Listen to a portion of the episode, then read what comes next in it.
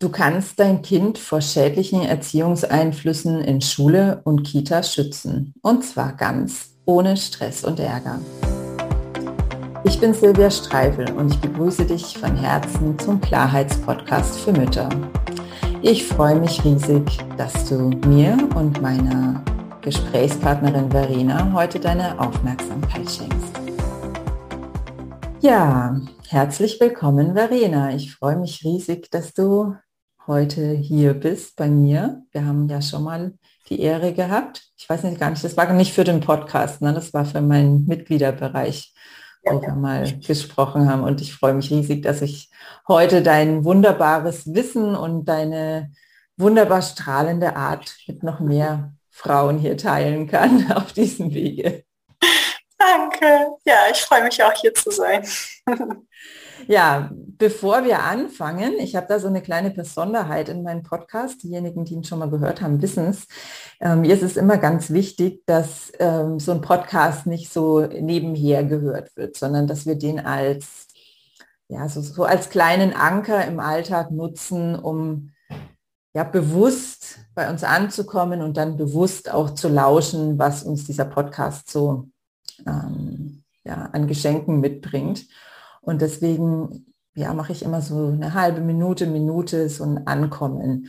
Und wenn ich einen Gast habe, wie heute, dann ähm, ja, lade ich meinen Gast immer dazu ein, diese halbe Minute, Minute zu übernehmen. Hast du denn da irgendwas, Verena, was du tust, wenn du merkst, dass du nicht mehr so ganz bei dir bist im Alltag? Und würdest du das mit unseren Hörerinnen teilen?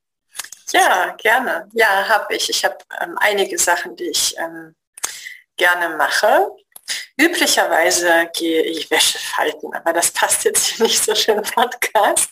Also was ich total gerne mache, ist die ähm, Augen zu schließen und einmal so richtig tief durch die Nase einzuatmen. So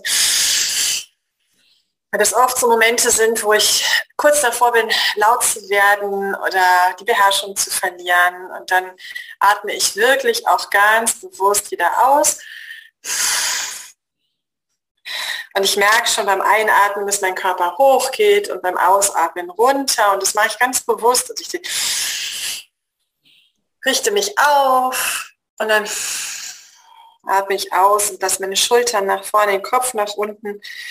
Und dann massiere ich ganz oft meinen Nacken. Leg meine Hände oft so um den Hals und spüre meine Hände und meinen Puls. Und dann mache ich genau das. ähm, seufze einmal laut und dann mache ich die Augen auf und dann versuche ich im Geiste zu benennen, was ich sehe. Also wenn ich die Augen aufhabe, das ist immer möglich. Ich kann immer im Geiste sagen, was ich sehe. Ich sehe jetzt gerade eine Lampe vor mir. Ich sehe die Tür mit der Türklinke. Ich sehe den Lichtschalter links daneben. Ich sehe einen Kühlschrank. Ich sehe Teetassen. Das mache ich so lange, bis ich merke, dass mein Puls sich normalisiert hat, dass ich wieder gut da bin und dass ich im Hier und Jetzt bin. Mhm. Jetzt sehe ich die Silvia auf dem Bildschirm lächeln. Und das geht halt auch, wenn meine Kinder gerade rasen und Geschwisterstreit im, in der Eskalation ist oder gerade voll der Abschiedsstress von irgendwo nach irgendwo ist.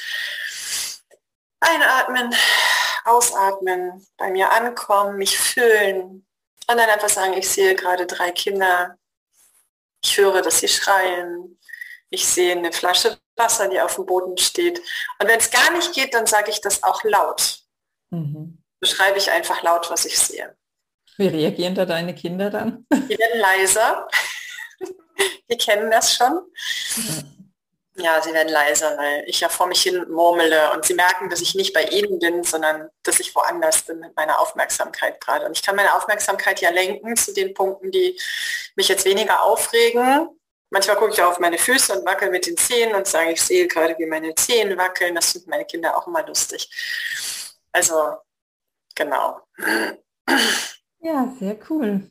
Dankeschön. Also uns, war, war super praktisch und ja, ich mache ja immer gleich mit, was mir meine meine Gesprächspartnerinnen so anbieten. Und ja, ich kann es auch total gut dann immer spüren, wie mich das sofort in mich reinbringt. Und es ist ein wunderschöner Start für unser Gespräch. Ja, erzähl doch mal für diejenigen, die dich noch nicht kennen, so ein bisschen, was, wer bist du und was, was tust du? Welche Botschaft ähm, willst du in die Welt bringen? Ja, danke. Also ich bin Verena Ohn, ich bin Mitte 40, habe drei Kinder, elf und neun und acht. Ich muss mal nachdenken. bin verheiratet und habe Haus und Garten und 23 Meerschweinchen. Und ich bin jetzt mittlerweile Vollzeit selbstständig als Kommunikationstrainerin mit Schwerpunkt auf gewaltfreier Kommunikation. Ich mag mich gerade nicht Trainerin der gewaltfreien Kommunikation nennen, weil das CNVC, eine internationale Organisation, ähm, sich wünscht, dass Menschen, die dort nicht zertifiziert sind, sich so noch nicht nennen. Und da ich jetzt in den Zertifizierungsprozess einsteige, mag ich das gerne respektieren und sagen, okay, ich glaube, ich bin Kommunikationstrainerin und mein Schwerpunkt ist GFK. Mhm. Ja, ähm, das mache ich seit 2018, seit drei Jahren jetzt selbstständig, ähm, nicht mehr Angestellte. Ansonsten bin ich Projektmanagerin und BWLerin von Haus aus was mir jetzt gerade das Leben leichter macht, weil ich schwerpunktmäßig in Kindergärten unterwegs bin und da viel mit Teams arbeite, mhm. die in Führungsnot sind, denen eine Leitung fehlt, die ihre Team-Meetings gerne straffer moderieren möchten, ähm, die Konflikte bewältigen wollen. Ähm, ja, gewaltfreie Kommunikation mit Kindern ist eigentlich mein Schwerpunkt. Mhm. Aber ich arbeite mehr mit Erwachsenen, also ich arbeite eigentlich gar nicht mit Kindern, ich arbeite mit Erwachsenen. Und in Kindergärten ist mir aufgefallen, dass es gar nicht so sehr darum geht, gewaltfrei mit den Kindern zu kommunizieren, sondern dass die Erwachsenen untereinander erstmal überhaupt miteinander kommunizieren. Mhm. da fängt es ja schon an. Genau. Und wenn die miteinander kommunizieren, dann vielleicht auf eine wertschätzende Art und Weise und dann ist die Hälfte der Miete ja schon eingefahren, weil die Kinder ja imitieren, was sie vorgelebt bekommen. Ja. Die Botschaft, die ich in die Welt tragen möchte, also gewaltfreie Kindheit ist das, was mir am Herzen liegt. Ich habe selber drei und ich bin zur gewaltfreien Kommunikation gekommen, weil meine Älteste mich einfach echt an die Grenzen, also an sämtliche Grenzen herangebracht hat. Und mir ähm, nichts mehr anderes einfiel, als wirklich gewaltvoll zu werden. Und das wollte ich nicht. Und ich habe festgestellt, dass viele Menschen ihre Kinder gerne gewaltfrei begleiten und erziehen möchten und schlicht dazu nicht in der Lage sind, so wie ich auch nicht in der Lage dazu war. Das heißt, ich war in Not, ich war gestresst, ich war wütend, ich wusste mir nicht zu helfen. Also ist mein Ansatz, Erwachsenen zu helfen, sich selbst zu stärken. Mhm. Ähm, das fängt schon damit an zu sagen, was ist eigentlich Gewalt und was nicht. Und dass ähm, ein Klaps auf dem Po als Gewalt zählt, das ist gemeinhin anerkannt. Dass aber das Androhen von, du kriegst keinen Nachtisch, wenn du die Hauptspeise nicht isst, auch schon Gewalt ist in dem mhm. Sinne, wie ich sie verstehe, das ist, ist nicht unbedingt geläufig. Und dass auch ähm, den eigenen Willen als Eltern durchzudrücken mit aller Macht auch schon Gewalt ist, das ähm, ist auch noch nicht, noch nicht wirklich Konsens in der Gesellschaft. Also da versuche ich viel Aufklärungsarbeit zu leisten, da bin ich nicht allein, da gibt es Hunderte und Tausende von Menschen, die da Aufklärungsarbeit leisten. Und der nächste Schritt ist, wenn ich das alles weiß und sage, ja, ich akzeptiere, dass das Gewalt ist, wie kann es denn anders gehen? Ähm, da gibt es auch noch viele Menschen, die anbieten, was kann ich denn stattdessen tun? Aber es scheitert an der Umsetzung, weil wir schlicht nicht in der Lage sind, das umzusetzen. Und mein, mein Eindruck ist, dass wir deswegen nicht in der Lage sind, das umzusetzen, weil wir selber so oft in Not sind. Mhm. So, also damals zu erkennen, wie entsteht eigentlich Gewalt und wie können wir uns selber stärken, damit wir dann auch starke Kinder begleiten. Das ist meins und der ganz große Zusammenhang ist eigentlich, dass ich mir sage, wir leben hier auf einem Planeten, der sehr bedroht ist gerade. Und wir brauchen Menschen, die ähm, ungeachtet ihrer individuellen Interessen zusammenkommen und wichtige Entscheidungen treffen können.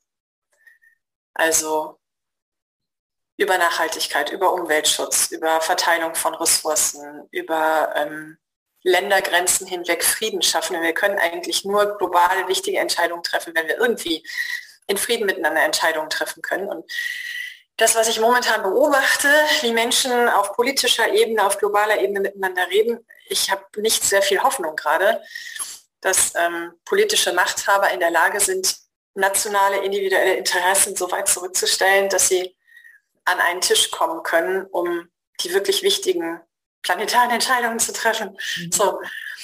Und ich denke, die Kinder von heute sind die Erwachsenen von morgen. Wenn also die Kinder von heute lernen, empathisch und klar zu sein, dann sind sie vielleicht die zukünftige Generation Politiker, die auch empathisch und klar sein können. Mhm.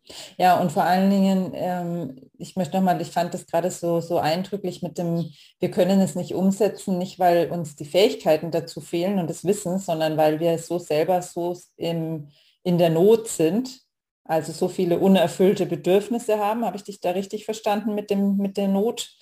Ähm, dass es uns einfach, also dass wir einfach nicht die Ressourcen haben, das zu geben.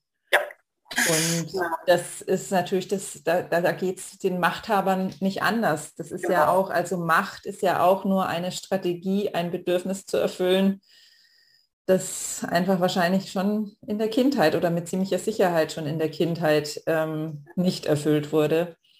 Weißt du, wovon ich träume? Ich träume davon, dass jeder Politiker nicht nur einen Übersetzer an seiner Seite hat, der so ne, ähm, dolmetscht, sondern auch einen Empathiepartner an der anderen Seite. Und immer, wenn er merkt, dass, wenn der Gegenüber was sagt, getriggert ist, dass er sich mal eben umdreht und sich Empathie holt und sich wieder erdet, bevor er antwortet. Also wenn jeder Politiker wie selbstverständlich einen Empathiepartner an seiner Seite hätte, so selbstverständlich wie Dolmetscher sind, die auch von der Fremdsprache übersetzen, mhm. wie cool wäre das, wenn mein Empathiepartner mir sämtliche Angriffe und politische Argumente meines politischen Gegners übersetzen würde in Gefühle und Bedürfnisse.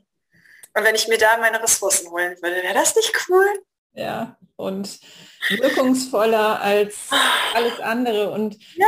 wie das kosten würde, einfach nur einen Menschen anzustellen für jeden Politiker. Ja, ja also ich finde es gerade ganz, ganz wunderbar und habe dir ganz fasziniert gelauscht, weil du, weil du diesen großen Zusammenhang hergestellt hast. Und das will ich nochmal betonen, weil das ist ja auch ein, eine Kernbotschaft meiner Arbeit, dass, dass wir so unfassbar machtvoll sind. Jede einzelne von uns, besonders in unserer Rolle als Mütter, sind wir so unfassbar machtvoll. Und es geht eben, so wie du das jetzt gerade so schön dargestellt hast, das heißt nicht nur machtvoll im Sinne, ich habe die Macht, mein eigenes Leben schön zu machen, und auch nicht nur im Sinne von, ich habe die Macht, meins und das Leben meiner Familie schön zu machen, sondern ich habe die Macht, diese Erde zu verändern. Also oder, oder das, das Leben auf dieser Erde zu verändern. Und das hast du so wunderbar dargestellt. Ja, und ich, ich ähm, ja, lade alle, die jetzt hier uns lauschen, ein, haltet mal diesen, diesen großen Zusammenhang während unseres Gesprächs im Blick, weil ja, es wird jetzt natürlich, soll ja praktisch werden. Also mir geht es ja in meinem Podcast auch immer darum, wirklich praktische Lösungen für den Alltag zu geben und trotzdem gleichzeitig behaltet mal dieses Übergeordnete im Blick. Also das finde ich ganz, ganz wunderbar und einen wundervollen Einstieg.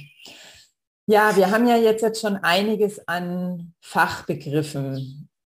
Also voran, allen voran mal gewaltfreie Kommunikation an sich Empathie, Bedürfnisse. Ja, im Prinzip war ja auch das, was du in der kleinen Einführungsmeditation oder äh, Bewusstwerdung gemacht hast, auch schon ein Teil der gewaltfreien Kommunikation. Deswegen, ich, ich, ich hoffe, es gelingt dir. Mach uns mal so eine kleine Einführung von drei bis fünf Minuten. Was ist denn eigentlich gewaltfreie Kommunikation? Was sind die wichtigen Eckpfeiler? Und was ist es vor allen Dingen auch nicht? Ich glaube, viele haben auch ähm, dann eine eher ja, eingeschränkte Sichtweise drauf. Okay, dann fange ich mal mit dem Einfachen an. Was ist gewaltfreie Kommunikation nicht? Mache ich mal anders als sonst. Also gewaltfreie Kommunikation ist nicht ein, ähm, ein Tool, eine Methode, mit der ich Menschen dazu bringen kann, zu tun, was ich von ihnen will. Viele kennen gewaltfreie Kommunikation als ähm, ich sage dem anderen nett und freundlich, was ich gern von ihm hätte, weil ich mich gerade geärgert habe. So. Also Konflikte und ähnliches. Die gewaltfreie Kommunikation, da geht es nicht äh, primär um Konflikte, sondern es geht um das zwischenmenschliche Miteinander. Wie begegne ich dir, wie begegne ich anderen Menschen? Ähm, das heißt, es hat was mit, mit Menschenbild zu tun. Welches Menschenbild habe ich? Und die gewaltfreie Kommunikation geht davon aus, dass Menschen alle gleichwürdig sind, dass jeder nur die schönsten und besten Absichten verfolgt ähm, und dass jeder Mensch das Gleiche oder dass uns Menschen etwas verbindet, nämlich das, was wir brauchen. Jeder Mensch braucht in irgendeiner Form Gesundheit, jeder Mensch braucht in irgendeiner Form Zugehörigkeit, Wertschätzung, aber auch Autonomie. Jeder Mensch braucht Obdach, ähm, jeder Mensch braucht Nahrung. Und der Begründer der gewaltfreien Kommunikation, Marshall Rosenberg, hat festgestellt, dass weltweit, ähm, ungeachtet jeglicher Herkunft, Ethnologie, Religion, Menschen ähm, dieses Bedürfnisse, diese Bedürfnisse gemeinsam haben. Und seine Schlussfolgerung war, wenn wir uns dessen bewusst sind, dass wir alle das Gleiche brauchen, dass wir alle nach dem Gleichen streben, nämlich uns gut zu fühlen und Bedürfnisse zu erfüllen, dann müssten wir auf dieser Basis eigentlich immer friedvoll miteinander sprechen können. Ne, eigentlich. Zwei Dinge sind problematisch. Das eine, wir sind uns unserer Bedürfnisse oft gar nicht bewusst. Also wir wissen gar nicht, was wir brauchen, damit es uns gut geht. Wir meinen manchmal, wir wüssten es und machen dann Sachen und fühlen uns aber nicht besser.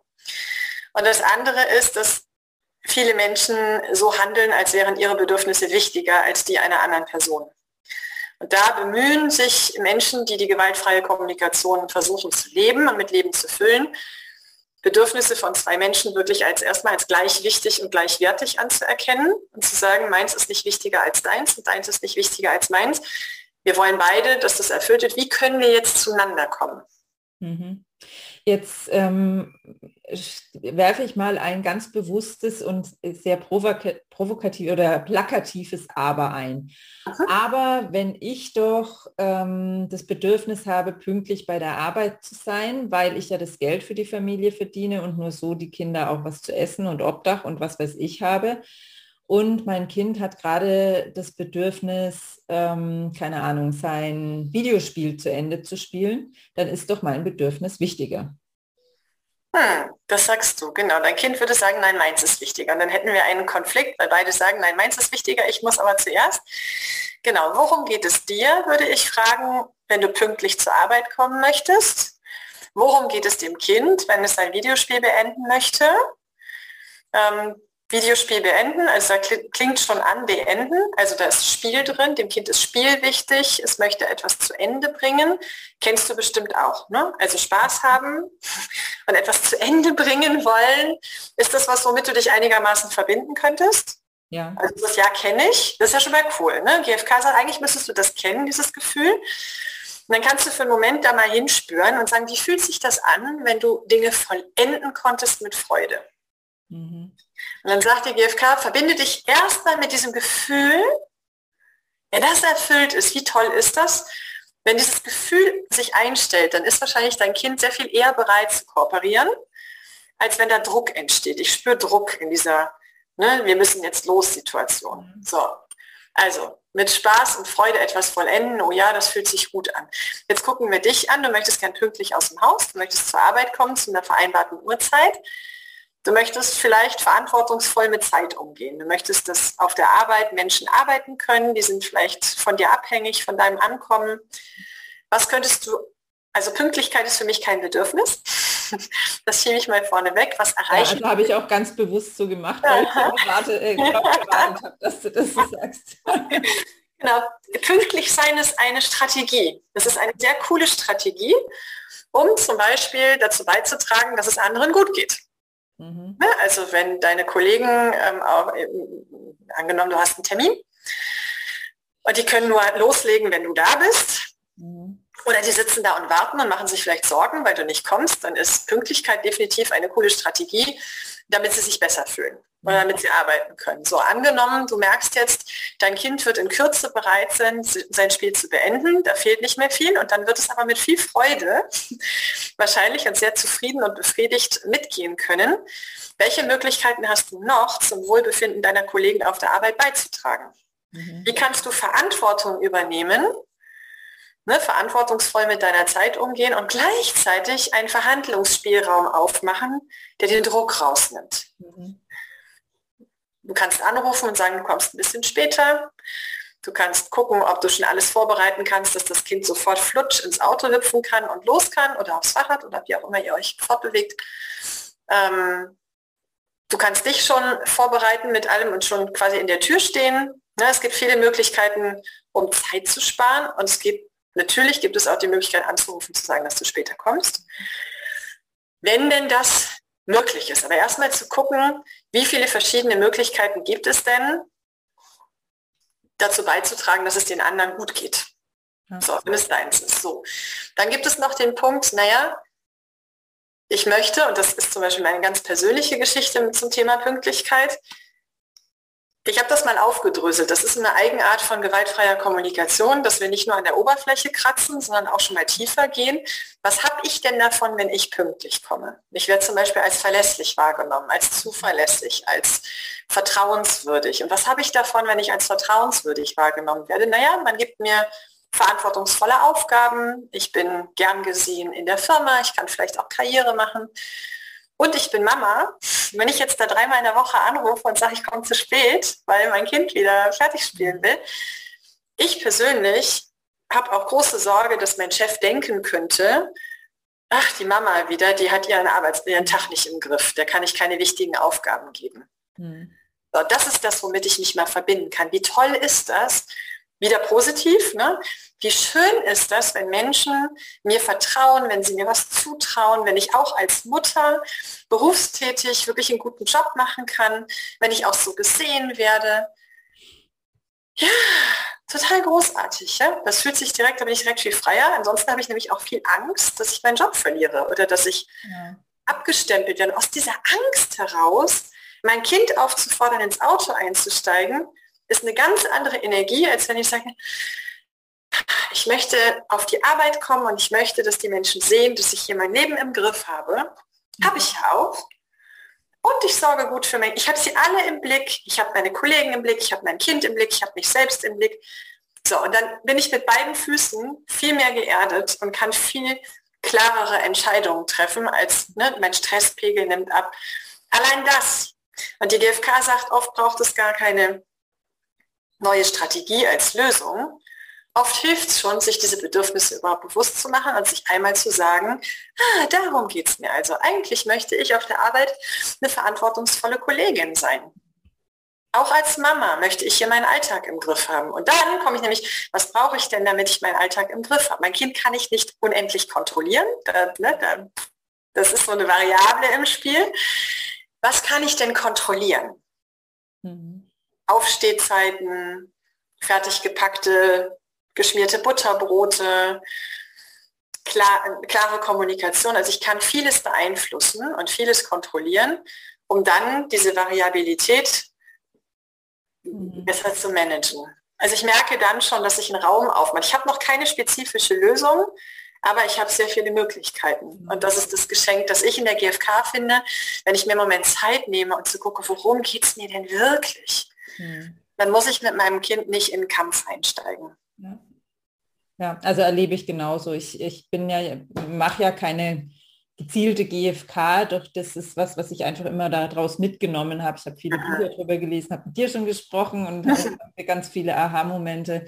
Und es geht mir genauso. In dem Moment, wo ich mich wirklich mit dem verbinde, ähm, ja, wo, wie soll ich es ausdrücken, ja, mit dem verbinde, wie es sein könnte, wenn es wirklich, wenn alles erfüllt wäre, dann werde ich frei dafür, Lösungen zu sehen. Und vorher sehe ich nur das Problem. Also so, ja. so schlicht und einfach ist es so. Es ist so eine Fokussache. Entweder ich sehe nur das Problem oder ich mache den Raum ganz weit auf für alles, all die Fülle, die das Leben an, an Möglichkeiten bietet.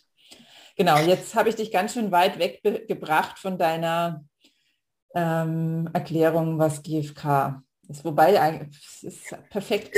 Lebte GfK. Ne? Ich kann noch, also in dem Beispiel, das du gewählt hast, ist noch ein anderer wichtiger Punkt, nämlich ähm, eine, also die, die gewaltfreie Kommunikation fußt so wie auf dem Menschenbild auf so ein paar Grundannahmen, ne, wie Glaubenssätze. Also entweder ich glaube es oder ich glaube es nicht. Wenn ich das nicht glaube, dann muss ich mich erstmal damit auseinandersetzen. Wenn ich das glaube, ergeben sich viele Lösungen von allein. Ich glaube zum Beispiel, dass Menschen ja, von Herzen gerne geben, und zum Wohlergehen anderer beitragen. Das sehen wir, weil es so viele Freiwillige gibt. Es gibt viele Menschen in helfenden Berufen. Also mhm. Menschen möchten gerne, dass es den Menschen um ihn, um ihn sie herum gut geht. Mhm. So, wir halten das nur schlecht aus, wenn es Menschen um uns herum nicht gut geht. Es muss wichtige Gründe geben, die uns vom Helfen abhalten. Also wenn ich nicht von Herzen geben kann, dann, weil ich selber noch was brauche. Mhm. In kurz, die GfK sagt, hinter jedem Nein steht ein Ja zu etwas anderem. Mhm. Wenn ich also sage, Kind, beende dein Spiel, wir wollen jetzt los und mein Kind sagt Nein, dann sagt es Ja zu etwas anderem. Mhm. Und es ist schon sehr erhellend zu gucken, wozu sagt mein Gegenüber denn Ja? Mhm. Und was braucht er oder sie, um von Herzen zu mir Ja sagen zu können und sein Nein umzuwandeln. Also bei einem Nein geht es oft darum, lass es uns in ein Ja umwandeln. Ähm, also gucke ich erstmal, was der andere braucht. Und das kann ich jetzt auf ganz viele Kontexte übertragen, ob nun Kinder oder Erwachsene. Du lädst mich zu einem Podcast ein und ich sage, äh, nee. Und du möchtest aber unbedingt dieses Interview mit mir führen, dann wäre ja klassischerweise die Frage, äh, warum nicht? Ne, in Umgangssprache und dann würde ich sagen, naja, der Termin passt mir nicht und das Thema passt mir auch nicht. Ah, okay, also Termin und Thema sind Verhandlungsmasse. Mhm. Und dann guckst du bei dir, wie weit bist du bereit zu verhandeln. Mhm. So, Thema ist nicht so verhandelbar, aber Termin ist verhandelt und dann sind wir schon in der Verhandlung. Mhm. Aber ich sehe schon, du hast mich ernst genommen. Du sagst nicht, ja, aber doch muss jetzt oder fängst an, mich zu beknien oder zu locken oder zu erpressen, sondern du sagst, ah, okay, was brauchst du, damit du von Herzen teilnehmen kannst an deinem Podcast? Und dieses, du siehst mich und nimmst mich ernst, das ist so ein schönes Geschenk, das wir jedem machen können. Die Frage, mhm. warum, ist ein bisschen unglücklich, weil hinter warum oft steht, wieso? Was ist daran so verkehrt? Ne? So, das, so. Ähm, ich mag lieber ähm, tatsächlich, okay, ich höre, du sagst nein. Ähm, kann ich etwas für dich tun, damit du ja sagst? Mhm. Ja. Oder brauchst du noch was, bevor du Ja sagen kannst? Mhm. Oder, ah, du sagst Nein. Wozu sagst du denn gerade Ja? Mhm. So, eine schöne offene Frage, um zu gucken, wozu ist das? Naja, zu meinem Videospiel halt. Das möchte ich noch zu Ende machen. Ah, okay, du möchtest es noch zu Ende machen. Hast du eine Idee, wie lange es noch dauert? Mhm. Ja, noch zehn Minuten. Okay, wäre es okay, wenn du fünf Minuten? Ja, ich möchte gern los. Ja, ich wäre gern um 8 Uhr auf der Arbeit ich kann ja schon mal hier, und dann machst du ein Angebot, ich kann ja schon mal Schuhe ins Auto packen und du musst dich ja auch nicht umziehen und ich mache auch deine Wasserflasche und den ganzen, also ich spare dir hier Zeit. Und ich sag dir gleich Bescheid und dann, ähm, ja, okay. Mhm. Also ein gegenseitiges Geben und Nehmen und ein Sehen und Hören. Ähm, und dann versuche ich ganz viel Umgangssprache zu machen, denn ein so ein Ding mit der gewaltfreien Kommunikation ist, dass wir so eine komische Sprache sprechen, dass sich das manchmal ein bisschen merkwürdig anhört, wenn wir so in Bedürfnissen, brauchst du Klarheit? Dann müssen wir das mal eben klären. Also es gibt so eine sehr steife Nominalsprache in Bedürfnisbegriffen. Mir hilft das, aber es wirkt sich mitunter trennend aus, wenn ich so spreche. Und. Also ich finde, ich finde auch immer, ich, es ist total wirkungsvoll, das vielleicht auch im Nachhinein bei einer Situation, wo wir nicht weitergekommen sind, dann vielleicht sogar auch schriftlich zu machen und wirklich ganz stur nach dem Schema vorzugehen.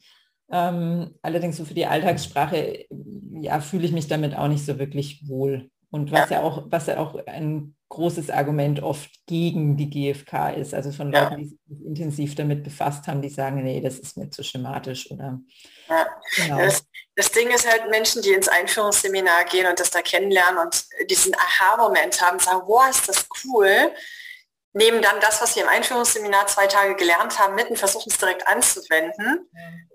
Dabei ist das Einführungsseminar wirklich nur ein ich habe eine Idee davon, was dahinter stecken könnte. Und es ist aber so kraftvoll und auch so schnell um. Das ist ja das, was mich so fasziniert. Ein ganz einfaches Kommunikationsmodell. Ne? Du sagst, es ist ein Schema. Schritt 1, 2, 3, 4. Da ist ein Rezept, geht immer. Mhm. So wie das Grundrezept für einen Kuchen. Ähm, die Zutaten und dann wenden wir die an. Aber du weißt, so ein Kuchen schmeckt sehr unaromatisch, wenn du halt nur diese Grundzutaten nimmst. Es braucht dann auch noch ein bisschen, ja, ein bisschen Herzblut und ein bisschen ähm, ja, Miteinander und einen eigenen Stil und ähm, Tagesform, also ne, authentisch sein. Wenn ich wütend bin und ich sage, ah, du hast gerade das gemacht, ich bin wütend. Dann gucken dich deine Kinder und sagen, hä? ja, und oh, ich bin so stinke wütend. Da ist nichts mehr komisch und gestellt. Ja, also im lernenden Prozess klingt das wie eine, Fre es ist wie eine Fremdsprache. Du gehst nach Frankreich und lernst die Sprache und sprichst dann so sehr korrektes Hochfranzösisch. Wenn du Französisch gut beherrschst, dann weißt du auch, dass da bestimmte Worte geschluckt werden und dass die Endungen nicht immer sauber ausgesprochen werden und dann spielst du mit den Vokabeln. Also gewaltfreie Kommunikation ist ein bisschen wie eine Fremdsprache. Erst lernst du Vokabeln und Grammatik und wenn du das gut beherrschst, dann improvisierst du wieder und machst dein eigenes Ding draus. Ja. Ja, jetzt haben wir eine riesengroße Einleitung gehabt und sind eigentlich fast mit unserer Zeit schon nahe des Endes.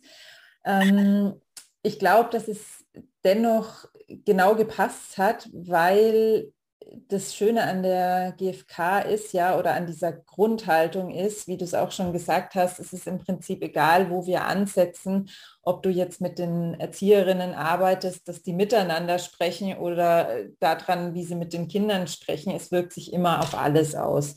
Unser Thema ist allerdings heute eben gerade, also ich weiß, dass viele meiner Hörerinnen durchaus ähm, vertraut sind mit GfK oder mit bedürfnisorientierter Begleitung der Kinder und ähm, da ist es oft ja sehr, sehr schmerzvoll, dass das in Schulen und Kitas eben eher nicht umgesetzt wird und dass die Kinder da mit ganz anderen ja, Aussagen und ganz anderen Handlungen einfach konfrontiert werden, als sie es von zu Hause aus gewöhnt sind. Und ja, da erlebe ich ganz oft, dass die Eltern da sehr, also dass es für die Eltern unfassbar schmerzvoll ist und dass sie denken, ihre Kinder ja, leiden darunter ganz schrecklich und es ist, äh, schadet ihnen auch auf Dauer. Und dann gibt es ja Lösungen wie dann eine Privatschule, wobei ich jetzt auch schon mitbekommen habe, dass es da oft ja auch nicht sehr viel besser ist. Und ja, genau. Jetzt richtest du dich wahrscheinlich auch aus diesem Grund an Kitas. Ähm, bist du auch in Schulen? Ich war mal, aber ich überlasse dieses Feld lieber meinen Kolleginnen, die auch Lehrerinnen sind von Haus aus, weil ich die Erfahrung gemacht habe, dass Lehrer es sehr gerne haben, wenn sie mit Menschen zu tun haben, die Ahnung haben von Klassenzimmern. Also ich kenne das Klassenzimmer nur als Schülerin. Ähm, ich kann mit Empathie mich eigentlich in alle Situationen hineinfühlen. Mhm. Ähm, nur braucht es auch das Vertrauen meines Gegenübers. Ja. ja. also es braucht dann auf der anderen Seite Lehrer, die, die das glauben, dass ich das... Mhm. Und so setzen wir, Sie haben ja keine Ahnung, wie das ist mit 28 Kindern in einer Klasse, sage ich, das stimmt. Ich habe keine Ahnung, wie das ist.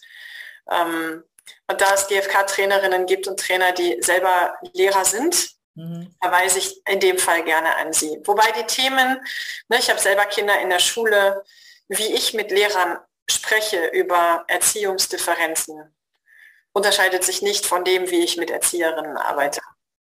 Genau, also das, das denke ich auch. Das, das, Grundprinzip ist einfach immer das gleiche. Vielleicht ändert sich ein bisschen minimal das Vokabular, ob es um kleine Kinder geht oder um größere Kinder. Und trotzdem ist die, die Grundstruktur ist einfach ähm, die gleiche. Weißt du, was der Unterschied ist? Der Unterschied ist, dass wir Erwachsene, Eltern, ein anderes Augenhöhe-Level haben mit Erzieherinnen als mit Lehrern. Es gibt ganz viele Eltern, die Lehrer noch als Autorität mhm. sehen innerlich und es wirklich schwer haben, sich auf Augenhöhe zu aufzuwerten. Mhm. Das ist, also stelle ich fest, der, die Hürde, zu einem Lehrer zu gehen und dort seine Meinung kundzutun, ist viel höher als zur Erzieherin zu gehen. Okay. Ähm, bevor wir jetzt dahin, ich habe dich ja schon gefragt, hast du vielleicht auch ein bisschen länger Zeit als elf? Habe ich. ähm, weil dann will ich doch nochmal an dem Punkt jetzt einsteigen, bevor wir dahin gehen, dann tatsächlich, wie kann ich eventuell mit ähm, einer Erzieherin oder einer Lehrerin sprechen? Mhm. Wie siehst du es denn ähm, aus deiner ja doch recht umfassenden Sicht? Du kennst die Einrichtungen von innen, du kennst die Rolle der Mütter, du beobachtest deine Kinder. Wie siehst du es? Wie schlimm ist es denn für ein Kind, sagen wir mal, sechs, sieben Stunden am Tag wo zu sein, wo sie nicht diese gewaltfreie und bedürfnisorientierte Umgebung haben, wenn sie das von zu Hause gewöhnt sind? Ah. Also sie verbringen ungefähr so viel Zeit, wache Zeit in den Einrichtungen, wie sie auch wache Zeit zu Hause verbringen. Sagt so mein Rechenbeispiel. Die Bindung zu den Eltern ist eine andere als die Bindung zu den Erzieherinnen und zu den Lehrern. Also Kinder können von klein auf sehr gut unterscheiden, ob sie sich zu Hause mit den liebevollen Eltern ne, oder nicht so liebevollen Eltern ähm, sind oder ob sie in einer anderen Einrichtung sind. Was Kinder dolle brauchen, ist auf der einen Seite Bindung und auf der anderen Seite Klarheit, Orientierung, Führung, Sicherheit und Halt. Und auch da wieder, ne, die GfK sagt, wir, es ist egal, wo wir unsere Tanks füllen. Wenn mein Bindungstank zu Hause gut gefüllt ist und ich dort eine sichere Heimat, einen sicheren Hafen erlebe, dann bin ich gestärkt, um woanders mal nicht so viel Bindung zu erleben. Mhm. Was ich dann aber brauche, ist Halt und Struktur und Sicherheit. Also ich glaube, das Schlimmste, was Kindern passieren kann, ist, dass sie in einer Einrichtung sind, wo es weder liebevoll zugewandte Bindungspersonen gibt, noch Klarheit, Struktur und Halt. Mhm. Es ist aus meiner Perspektive das große Glück, dass es sehr viel Struktur und Halt und Sicherheit und Orientierung in diesen Einrichtungen gibt, was nicht unbedingt bedürfnisorientiert ist, aber bedürfnisorientiert, was heißt denn das? Es gibt das Bedürfnis nach ähm, Spielspaß und Sicherheit, ne? aber es gibt halt auch dieses Bedürfnis nach, mhm. klar, also da werden schon auch Bedürfnisse genährt. Ja. Das finde ich gerade total wertvoll, weil das habe ich so in dieser Klarheit, hat es noch nie jemand formuliert oder ich habe es noch nie von jemandem gehört oder gelesen, diese Klarheit darüber. Und das ist tatsächlich das, was ich immer so gefühlt, was ich noch nie formulieren konnte, weil ich persönlich, ich fand Schule in Ordnung. Also ich habe Schule gemocht. Es gab so viele Aspekte an Schule und auch am Kindergarten, die mir einfach gefallen haben. Heute sehe ich das anders und ähm, dennoch ist es für mich nicht ganz so schlimm wie für manche andere, meine Kinder dennoch dahin zu schicken, weil wir einfach auch nichts Alternatives sind. Also diverse Gründe, das würde jetzt zu weit führen, weil ich einfach selber erfahren habe, dass es da auch schön sein kann. Und das finde ich total gut, wie du das jetzt formuliert hast. Ja, super ja, wertvoll. Du weißt, halt, du weißt halt, woran du bist, auch als Kind. Wir mögen vielleicht in der bedürfnisorientierten Szene nicht so gern starre Regeln. Mhm. Und gleichzeitig, solange es starre Regeln gibt, die kommuniziert werden, weiß ich als Kind, woran ich bin. Und ich weiß auch, solange ich mich an die Regeln halte, bin ich sicher. Mhm. Es gibt ja ganz viel Struktur und Halt. Ja. Und Sicherheit und Schutz. Das Ding mit den Strafen ist das andere. Was passiert, wenn ich mich dann mal nicht an die Regel halte? Muss ich dann Angst haben? Und Angst ist ganz schlecht, finde ich. Also wenn Kinder mit Angst zum Kindergarten gehen ähm, oder in die Schule gehen, das ist ja so stressig es macht krank auf Dauer. Mhm. Also solange es Frust ist oder na, wir Eltern haben so das Ding mit ähm, kein, also wir hätten gern, dass in den Einrichtungen Nachtisch auch mit dem Hauptgang zum Beispiel ausgehändigt wird. Nehmen wir mal so ein plattes Beispiel. In der bedürfnisorientierten Szene ist es üblich, dass Nachtisch und Hauptspeise beides Nahrungsmittel sind und es keine straffe Regel gibt, dass man den Nachtisch immer erst dann essen darf, wenn der Hauptspeise gegessen wurde oder dass nur, wenn der Teller leer gegessen wurde, auch Nachtisch gibt. Mhm. Da, da, gehen die bedürfnisorientierten Eltern schon auf die Barrikaden. Ich überspitze mal ein bisschen und sage, oh, geht ja gar nicht. Ähm, ja, es ist Eingriff in die körperliche Selbstbestimmung. Mhm. Ja, man kann das wirklich bis hin zu emotionaler und psychischer Gewalt hochstilisieren. Gleichzeitig hat es für mich eine andere, eine andere Energie, wenn wir sagen, wir, ne, wir bemühen uns zunächst einmal Hauptspeise, Nachspeise und es ist ein allgemeiner Konsens und es wird gelebt und es ist Gepflogenheit. Mhm. Das ist für viele Kinder okay. Ja. So, Ausnahmen darf es immer geben. Ne, auch da, die meisten Erzieherinnen sind ja bereit, auch mal Ausnahmen zu machen. Mhm. Da kommt dann ist wenigstens den Nachtisch ja, wenn du schon die Hauptspeise nicht magst. Es gibt sie, diese Fälle, wo es wirklich sehr starr ist. Der überwiegende Fall ist aber, dass wir als bedürfnisorientierte Eltern oft so dieses, das Kind hat das Bedürfnis nach Entfaltung und nach Freiheit und Selbstbestimmung. Es werden aber auch Bedürfnisse genährt, wenn wir engeren Rahmen setzen. Dann gibt es sowas wie Zugehörigkeit als Bedürfnis. Wenn ich das einzige Kind bin, das eine Ausnahme einfordert, grenze ich mich automatisch ein bisschen aus und das schafft wieder Unsicherheit. Also ne, das ist wirklich ein Austarieren, was brauchen die Kinder und was braucht auch die Gruppe. Nicht nur jeder Einzelne, das, wir haben ja nicht nur eine Gruppe von, wir haben nicht nur Individuen, sondern wir haben auch eine Gruppe von Individuen und eine Gruppe hat keine Bedürfnisse, aber einen Bedarf. Also auch dahin zu gucken, grenze ich Kinder aus, unbewusst, wenn ich ihnen Sonderregeln erlaube. Mhm. Ah, ne, das auch so im Blick zu behalten. Ja. Also ich würde sagen, per se ist es schädlich oder nicht schädlich, kann man so nicht sagen. Ich würde gucken, wie geht es dem Kind. Angst ist für mich nicht tolerierbar. Körperliche Gewalt schon mal gar nicht. Darüber reden wir aber in der GfK ja gar nicht. Da gibt es einen Konsens. Es geht eher so um diese Zwischentöne, um das Miteinander. Fühlt sich das Kind sicher? Fühlt es sich geborgen? Hat es Unterstützung und einen Ansprechpartner? Und wenn es das in der Einrichtung nicht kriegt, hat es dann einen sicheren Hafen zu Hause. Kinder können echt viel ertragen und mitmachen, wenn es eine gute Kompensation zu Hause gibt. Und da will ich möchte ich direkt sagen, ich heiße weder psychische noch emotionale Gewalt und ich bin nicht damit einverstanden. Mhm. Ich glaube, dass vieles den Kindern nicht so unmittelbar nachhaltig schadet, wie wir manchmal, ne? also nicht jede, jede Strafe ist gleich ein Säbelzahntiger. Da, ja. Wir können oft in den Dialog gehen, ohne gleich das große Fass aufzumachen. Ja, also das finde ich total wertvoll und das will ich auch nochmal unterstreichen, weil das ist mir auch mal ganz wichtig, dieses Thema Angst, das du angesprochen hast. Ich glaube, ähm, es macht den Kindern unfassbar Angst, wenn sie ständig das Gefühl haben, Mama hat Angst, ähm, mir könnte die Schule oder das, der Kindergarten oder die, was weiß ich, für eine Einrichtung schaden. Und das ist, glaube ich, das, was tatsächlich Kindern am allermeisten schadet. Ich habe das selber total am, am eigenen Leib gespürt. Ähm, wir haben unsere Jüngste, glaube ich, mit zwei, zweieinhalb oder so relativ spät in die Grippe. Ich war da nicht wirklich überhaupt nicht damit im Reinen, sondern ich hatte einfach dieses Gefühl, ich brauche diesen Raum. Ich war dann der Kleine war frisch, also neugeboren und so. Und ich habe sie da abgegeben und war nicht damit im Frieden. Und dann hat sie geweint und ich habe sie mir entreißen lassen, obwohl ich mir vorher quasi geschworen habe, ich gebe niemals ein weinendes Kind ab. Und ich habe zu Hause geweint, geweint, geweint. Also ich zu Hause und dann haben sie mich auch irgendwann abgeholt, äh, angerufen, ich muss sie abholen. Sie hat immer noch nicht aufgehört zu weinen.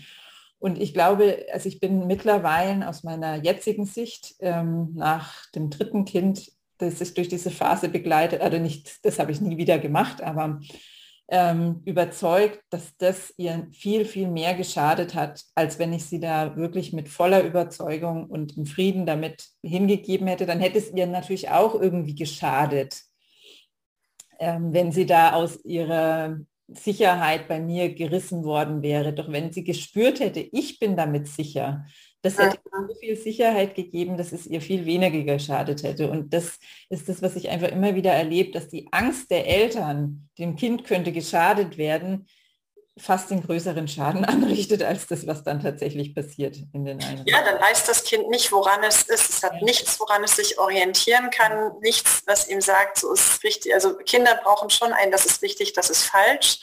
Mhm. So passt es, so passt es nicht. Mir ist auch wichtig, dass diese Angst gesehen wird. Also Menschen sind ja durchaus bereit und fähig, Angst auszuhalten, wenn die ernst genommen wird. Also wenn mein Kind sagt, es geht gerade mit Bauchschmerzen zur Schule und ich sage, ach komm, ist schon nicht so schlimm, ist das schlimmer als die eigentliche Angst. Ja. Weil sie anfangen an sich selbst zu zweifeln und sie speichern ab, okay, Mama sagt, das ist keine Angst, dann ist wohl mit mir was verkehrt. Okay, dann ist das keine Angst, dann darf ich das jetzt nicht haben. Mhm. Und damit fangen sie an, Teile von sich abzuspalten. Wenn ich sage, oh, du hast Bauchweh, kann es sein, dass du Angst hast? Erzähl mal, wovor hast du denn Angst? Und dann sage ich, okay, du hast vor etwas Angst, das wir gerade nicht ändern können. Aber Angst ist okay. Was brauchst du, damit du, und nicht damit die Angst weggeht, sondern was brauchst du, damit du die Angst aushalten kannst? Das ist ja wie unser Kind geht auf Klassenfahrt und nimmt ein Kuscheltier mit. Es ist schon klar, es wird Angst und Heimweh haben. Es geht nicht mehr darum, das Heimweh wegzumachen. Es geht darum, was brauchst du, damit du es aushältst. Genau. Wir können so viel aushalten, wenn, es, wenn wir hören, es ist okay, dieses Gefühl zu haben. Mhm. Unangenehme Gefühle sind ja nicht schlimm. Ja. Die sind nur dann schlimm, wenn wir versuchen, sie wegzumachen oder wenn uns jemand sagt, das stimmt nicht. Mhm. Ja, und genauso ist es eben auch mit dieser Angst, meinem Kind könnte geschadet werden in der Kita oder in der Schule. Ja. An dieser Stelle, wir sehen deine Angst und diese Angst ist in Ordnung. Und jetzt geht es darum, was brauchen wir, damit wir diese Angst besser aushalten können. Also wie kann ich damit umgehen? Jetzt bleiben wir mal wirklich bei dem Fall dieses Grundsätzliche. Also nicht, nicht, lass uns mal noch nicht die Fälle reinnehmen, wo wirklich vielleicht ein Kind da eine halbe Stunde vor seinem Essen sitzen muss, bevor es wieder aufstehen. Also so wirklich ähm, greifbar gewaltvolles Verhalten, das lassen wir jetzt nochmal außen vor, sondern wirklich diese kleinen Sachen wie, was weiß ich, mein Kind muss bitte sagen, bevor es dann das Buch vorgelesen bekommen, bekommt oder sowas und es macht es dann auch oder wenn es nicht macht, dann schauen sie irgendwann drüber weg, aber sie sagen es halt. Also das, das ist was, das geht mir auch dagegen. Wenn ich das mitbekomme, geht mir total dagegen und dennoch kann ich mittlerweile spüren, es geht mir gerade dagegen und es ist in Ordnung und ja, es läuft. Wie, wie kann ich damit besser umgehen, wenn ich einfach merke, das, was sie da im Kindergarten, was sie da in der Schule mit meinem Kind machen, das geht mir total dagegen und ich habe Angst, es schadet meinem Kind. Okay. Ähm, ähm, drei Dinge. Du hast gerade eben gesagt, erstmal nicht die konkreten Fälle, wo wirklich was passiert, sondern eher so diese kleinen Beispiele. Die kleinen Beispiele sind fast noch schwerer zu bearbeiten als die Fallbeispiele, also diese kleinen grundsätzlichen Dinge, weil genau oder auch eben einfach Notengebung. Also das ist ja so genau, es geht um eine grundsätzliche Haltung und eine grundsätzliche System, Kultur, sage ich mal, eine Kultur, sagen wir mal, das ist eine Gepflogenheit. Ähm, das erste, was hast du ja schon gesagt, was du tust, du guckst genau bei dir, was löst es denn in dir aus? Und worum geht es dir? Dir geht es um gleichwürdigen Umgang mit Kindern. Du möchtest gerne, dass dein Kind sich gesund entwickelt. Du hättest gerne, dass ähm, Kinder, die eher zurückhaltend und schüchtern sind, zum Beispiel ähm, Raum haben für ihr diese Eigenart. Ähm, dass geguckt wird, wie, wie geht es dem Kind, äh, also dass so ein individueller Blick auch stattfindet. Und du guckst erstmal bei dir, worum geht es dir? Warum möchtest du nicht, dass das Kind zu einem Bitte oder einem Danke oder einer Entschuldigung gezwungen wird?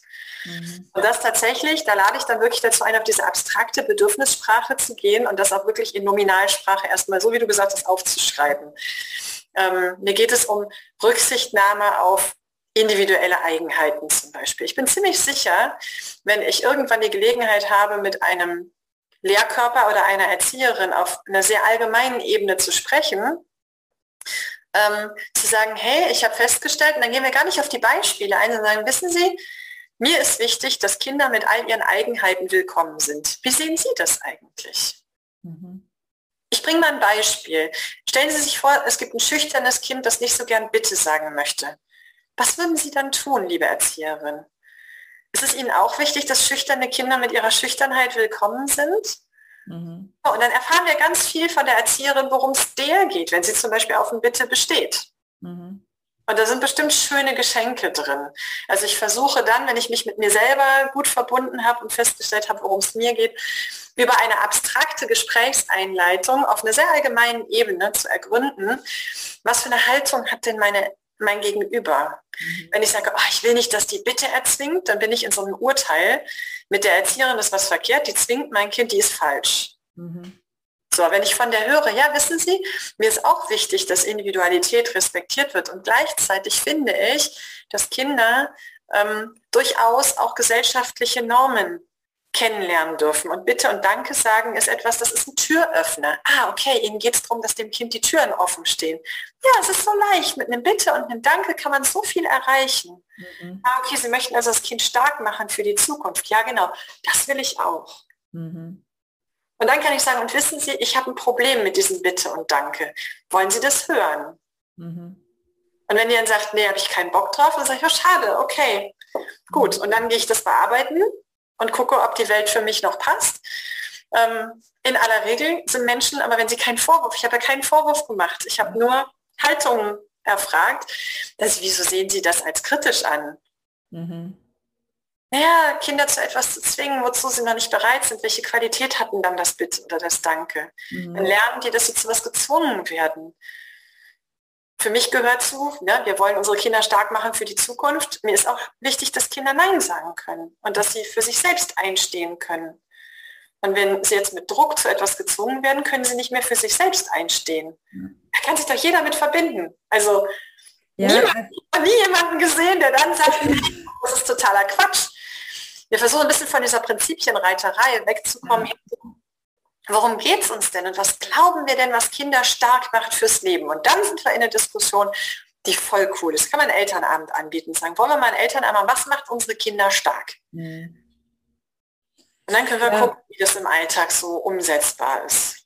Das hört sich jetzt alles total schön an, was du sagst. Aha. Allerdings so aus meiner Muttersicht ähm, geht mir jetzt gleich im Kopf rum, es kann ja nicht jeder so toll reden wie du oder wie auch vielleicht ich, weil ich bin es ja auch gewohnt und weiß, wie ich formulieren kann und befasse mich die ganze Zeit mit diesen Themen und habe das alles präsent.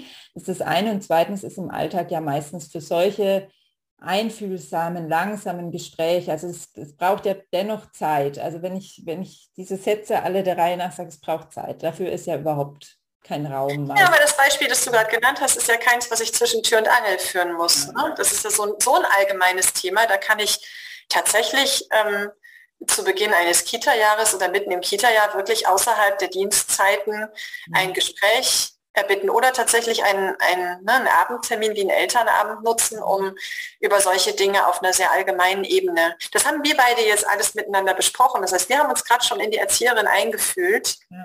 Wir haben gerade schon Perspektive gewechselt. Wir haben jetzt schon einen anderen Blick auf die Motive der Erzieherin. Mit diesem veränderten Blick kann ich ins Gespräch gehen und alles, was wir gerade eben schon gesagt haben, kann ich mir eigentlich schenken und sagen, hey, was glauben Sie eigentlich, was Kinder stark macht? Wollen wir dazu mal einen Elternabend machen? Mhm. So. Also was jetzt für mich da total schön rauskommt und was ich betonen will für den Alltag, ähm, spart oder ich spreche jetzt mal ganz bewusst an, die hier lauscht und vielleicht genau dieses Thema hat. Ähm, immer wieder solche Situationen, kleine Situationen, jetzt nicht, wo jetzt schlimme Sachen passieren, aber kleine Sachen, die sich immer ähm, ähm, summieren. Spar dir die Energie, ähm, dagegen zu gehen mit, ähm, ich finde es das blöd, dass die Bitte sagen müssen.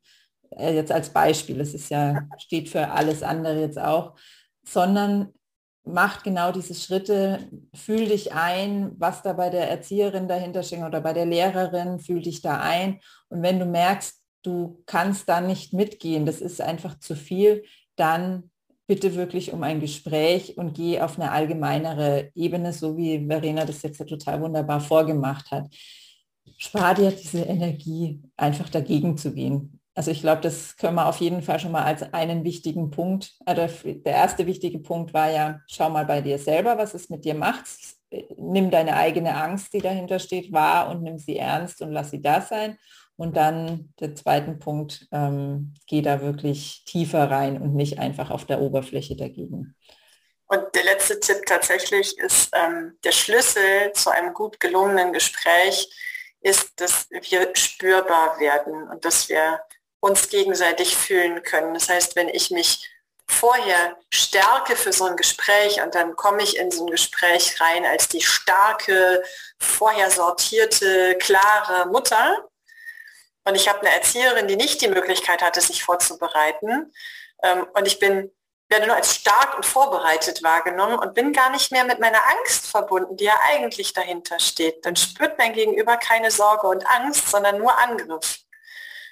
Also es ist schon cool, auch in so einem Gespräch sich wiederum verletzlich zu zeigen als Mama, die sich Sorgen macht um das Wohl ihres Kindes. Mhm. Und zu sagen, wissen Sie, ich habe einfach Angst, dass es meinem Kind nicht gut geht.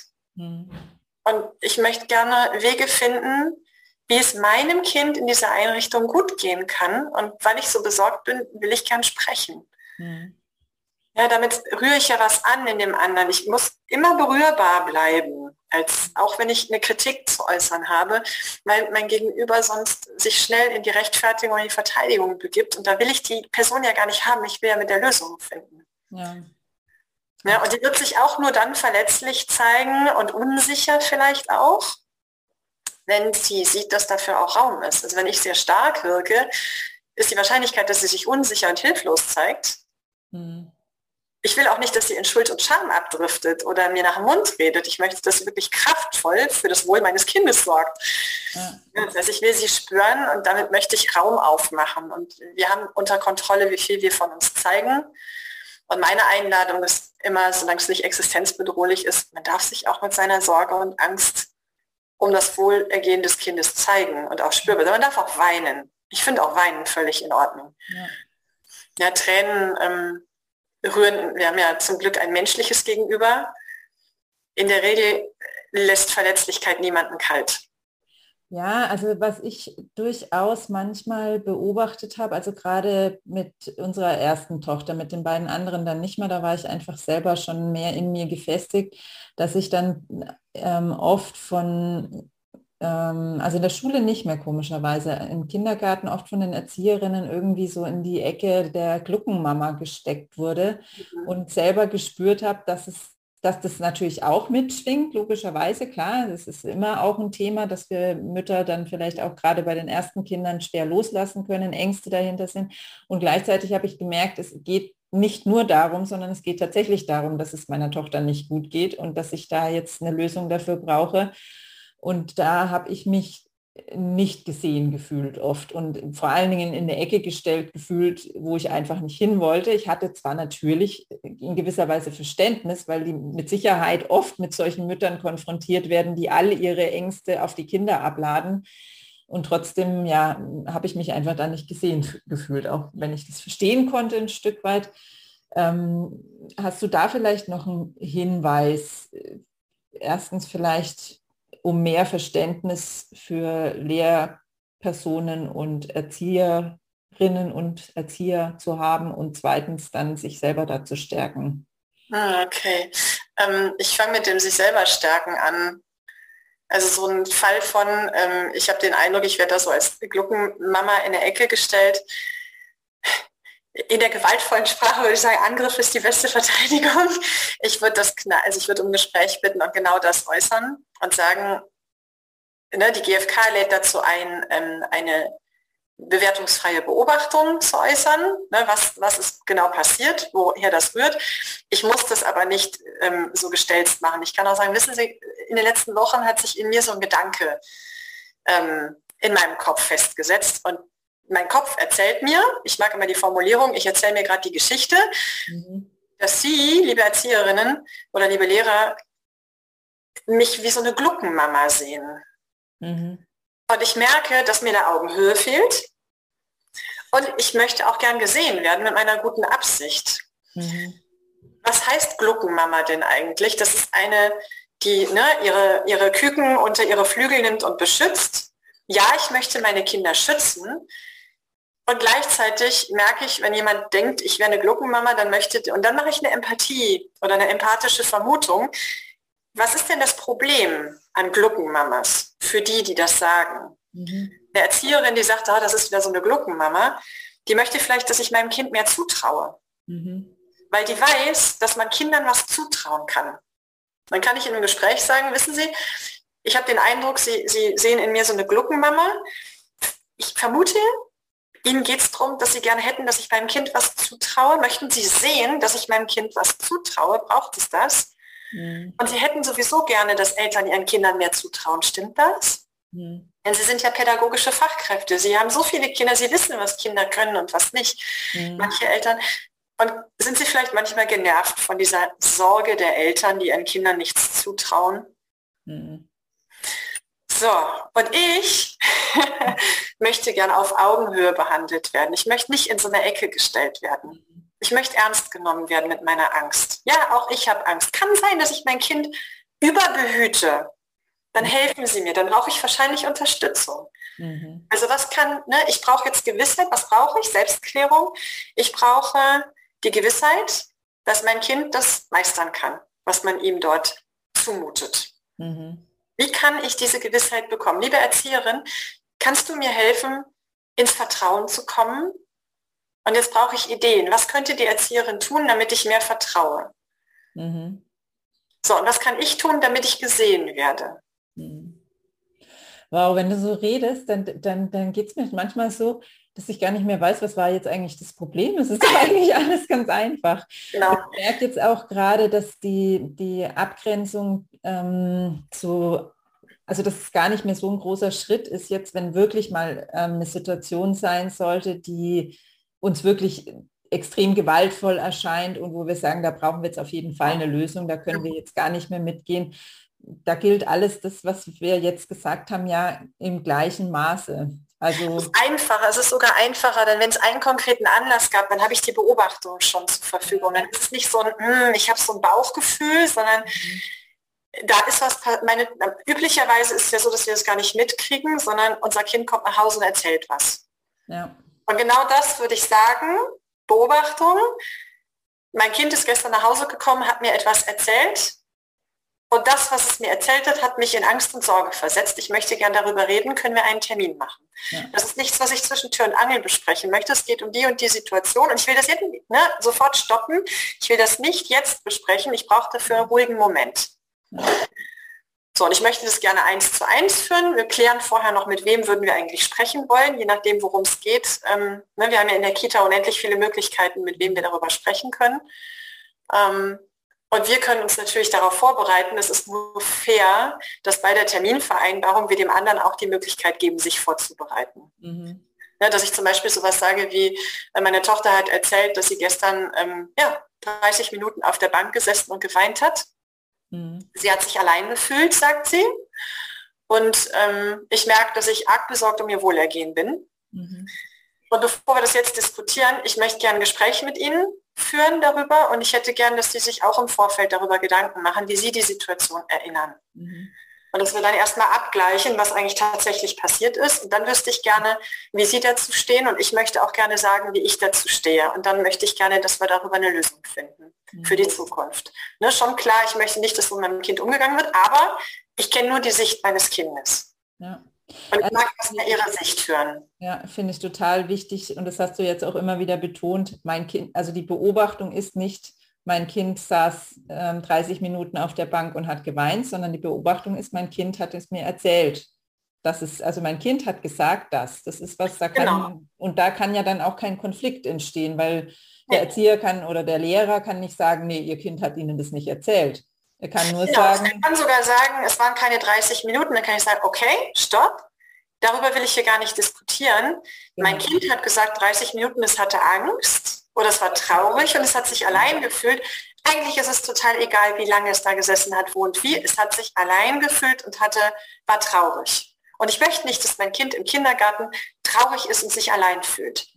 Was können wir tun, damit Kinder sich in dieser Einrichtung, jetzt wieder ganz allgemein, dass Kinder sich nicht allein fühlen und traurig sind? Hm. Was tut diese Einrichtung, traurige und alleinfühlende Kinder abzuholen? Ja. Und wie sieht die Erzieherin das überhaupt? Mhm. Und erst wenn die sagt, das ist vollkommen okay, dass sich das auch mal traurig und alleine fühlt, so ist das Leben nun mal, dann können wir sagen, okay, jetzt ist es eine Haltungsfrage und da gehe ich nicht mehr mit. Mhm. Das ist für mich ein No-Go. Ja. So, aber dann sind wir weit entfernt von der einen Situation, dann sind wir in der allgemeinen und dann geht es auch tatsächlich um allgemeinen Schutz. Ja. Meiner Erfahrung nach ist es oft ein, ja, das war so gestern, wissen Sie gestern, und dann redet die Erzieherin, begründet und erzählt und erzählt, dann hören wir alles, hören das empathisch, ah, okay, es war stressig gestern und ach, mhm. und da waren noch drei andere Kinder und es gab einen Konflikt und sie haben sich vielleicht hilflos gefühlt, hm, okay. Und wir müssen nicht einverstanden sein. Ne, verstehen ist nicht einverstanden sein. Ähm, aber auch die Erzieherin möchte ja gehört werden. Und dann sind wir bei der Not der Erwachsenen. Das ist so große Not. Ja. Zumindest schon mal die Not sehen und sagen, war bestimmt keine schöne Situation für Sie, liebe Erzieherin. Ich wünsche mir, dass Sie nicht in diese Not geraten. Und ich wünsche mir, wenn Sie in dieser Not sind, dass es trotzdem nicht mehr zu so einer Situation kommt. Also was können wir tun, entweder, dass sie nicht mehr so in Not geraten oder, dass wenn sie so in Not sind, sie andere Wege finden, für sich zu sorgen. Mhm. Wow. Das brauchen wir nämlich. Also die Kompetenz für sich zu sorgen in diesen Einrichtungen. Ja. Du machst es von, von der Seite, dass du in die Einrichtungen gehst und den ähm, Kita-Personal das lehrst.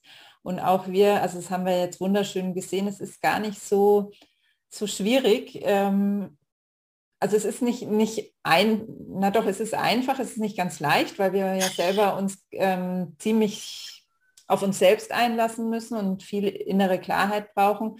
Und dann ist es ja durchaus machbar, ähm, auch als ganz normale Mutter oder ganz normaler Vater wirklichen Einfluss zu nehmen, weil das, das ähm, setzt ja Kettenreaktionen in Gang. Wenn ja. eine Mutter, also einer Mutter gelingt, so mit einer Lehrerin oder einem Lehrer oder einer Erzieher zu sprechen und da ein, ein Umdenken stattfindet, das ist unfassbar, was da einfach passieren kann. Also du hast im Vorgespräch zu dem zu meinem Einleitungssatz. Ich erinnere nochmal dran, ich habe mir hier aufgeschrieben, du kannst dein Kind vor schädlichen Erziehungsmethoden in Schule und Kita schützen und zwar ganz ohne Stress und Ärger.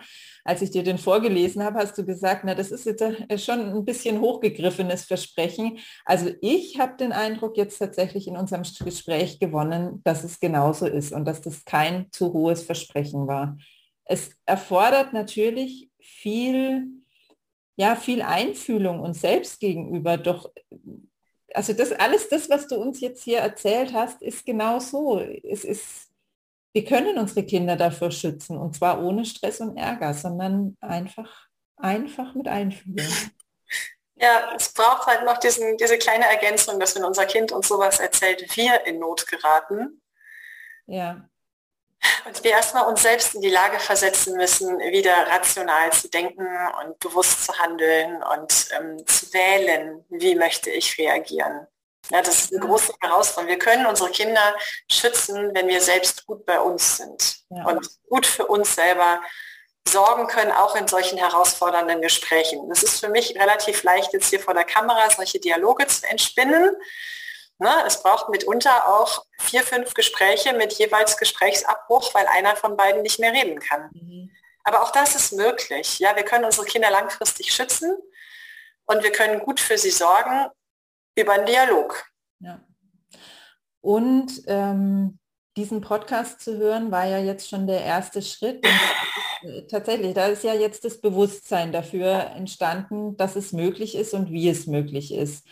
Und in der Situation, wo ich merke, ich bin total in Not und ich komme da nicht selber raus, haben wir mittlerweile ja auch einfach so unfassbar viele Möglichkeiten. Also da liebe ich über alles das Internet. Also man kann so viel über Facebook und alles Mögliche schimpfen, wie man will.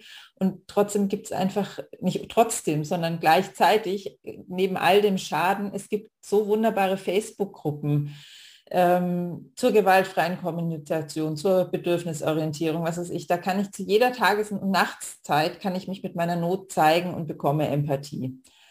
Also da gibt es so viel. Oder es gibt ähm, Blogs, wo ich was nachlesen kann. Oft brauche ich mich ja noch nicht mal zeigen, sondern kann einfach ein Thema, ähm, also einen Blogartikel lesen zum gleichen Thema und fühle mich dadurch gesehen, weil jemand anders das auch gefühlt hat es gibt Bücher, es gibt Videos, es gibt einfach so unfassbar vieles, ähm, wo wir uns da eine Portion Empathie abholen können. Und die Bewusstheit, dass wir diese brauchen, haben wir jetzt ja hoffentlich geschaffen.